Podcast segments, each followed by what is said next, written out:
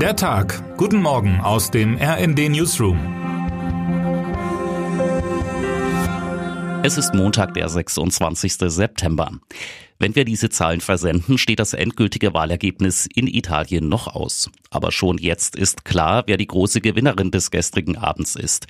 Giorgia Meloni. Ihre postfaschistischen Fratelli d'Italia holten ersten Prognosen zufolge rund 25 Prozent der Stimmen und sind im neuen Parlament damit die stärkste Kraft.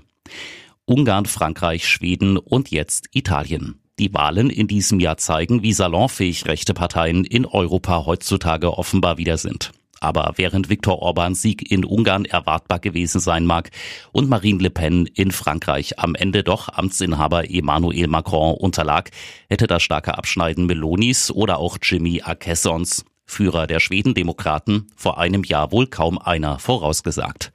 Zumal Meloni auch die etablierten rechten Kandidaten Silvio Berlusconi und Matteo Salvini klar hinter sich ließ. Und obwohl es dafür im Detail sicher zahlreiche Gründe gibt, fällt eine Sache doch direkt ins Auge.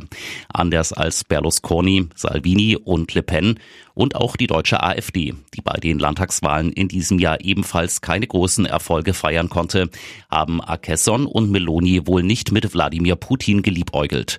Beide stehen klar für eine Unterstützung der Ukraine gegen den Aggressor Russland und vermeiden damit offenbar ein Thema, das für andere rechte Politiker zum Problem wird. Der russische Präsident selbst hat aktuell auch Probleme.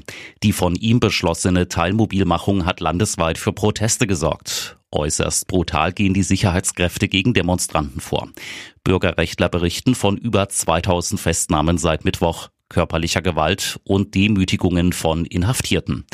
Zudem erwägt Russland offenbar, die Grenzen für junge Männer zu schließen, um der massenhaften Flucht vor dem Kriegseinsatz entgegenzuwirken.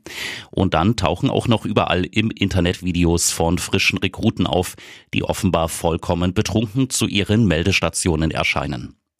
In Deutschland hingegen werden heute und in den kommenden Tagen wieder Zehntausende auf die Straße gehen, um gegen die hohen Energiepreise und die von ihnen dafür verantwortlich gemachte Bundesregierung zu protestieren. Auch sofortige Friedensverhandlungen mit Aggressor Putin werden wieder viele fordern. Ihnen wird egal sein, dass sie dabei mit Rechtsradikalen marschieren und rechte Parteien in die Karten spielen. Bereits gestern demonstrierten in Lubmin in Mecklenburg-Vorpommern etwa 2000 Menschen für die Öffnung der Pipeline Nord Stream 2 und den Rücktritt der Regierung. Drei ukrainische Frauen, die auf die blutigen Folgen des Krieges in ihrem Heimatland hinweisen, werden bepöbelt und schnell entfernt. Rechte Symbolik bei Mitdemonstranten aber ignoriert. Vielleicht ein weiteres Zeichen für die Salonfähigkeit rechter Akteure, vielleicht aber auch nur ein Zeichen dafür, dass sich in der Krise jeder Mensch doch selbst am nächsten ist. Die Existenzängste, sie sind ja durchaus real. RND-Hauptstadtkorrespondent Jan Sternberg fordert deshalb auch von der Ampelkoalition schnelle Schritte gegen die Energiekrise. Die Schuldenbremse muss fallen, die Gasumlage aus dem Haushalt finanziert werden und der Bund muss massive Hilfen aus einem Guss in Aussicht stellen, schreibt Sternberg. Sonst könnte den Menschen ein kalter Winter ins Haus stehen und die Proteste könnten eskalieren. Bundeskanzler Olaf Scholz hingegen befand sich an diesem Wochenende die meiste Zeit im Warmen. Seine Reise hatte ihn von Saudi-Arabien in die Vereinigten Arabischen Emirate und nach Katar geführt. Er bringt einen Deal für fossile Energien mit, der dabei helfen wird, in diesem Winter die Wohnungen in Deutschland zu heizen, wie die stellvertretende RND-Chefredakteurin Eva Quadbeck berichtet, die den Bundeskanzler in den Mittleren Osten begleitet hat. Passenderweise ist es ausgerechnet Putins Krieg, der die Staaten am Golf welt- und handelspolitisch erst wieder salonfähig gemacht hat. Gegen die Kriegstreiberei des russischen Präsidenten verblassen Menschenrechtsverletzungen, die Förderung des Islamismus in Afrika und der grausame Mord an einem Journalisten. Saudi-Arabien und seine Nachbarn, sie sind für Deutschland schwierige, aber notwendige Partner. Wenn es eine Skala für Schurkenstaaten gibt, dann steht seit dem Überfall auf die Ukraine Russland ziemlich einsam langsam am Ende der Skala, bringt es Quadbeck in ihrem Kommentar auf den Punkt.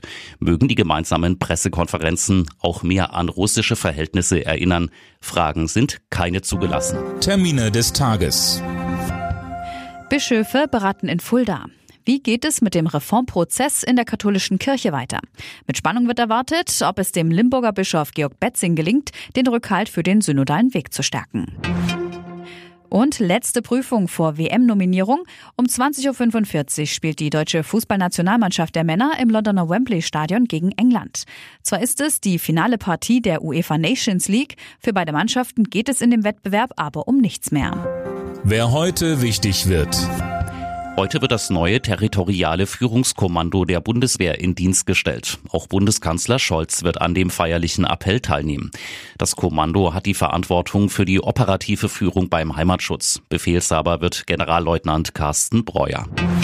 Und jetzt wünschen wir Ihnen einen guten Start in die neue Woche. Text Paul Berten, am Mikrofon Gisa Weber und Philipp Rösler. Mit rnd.de, der Webseite des Redaktionsnetzwerks Deutschland, halten wir Sie durchgehend auf dem neuesten Stand.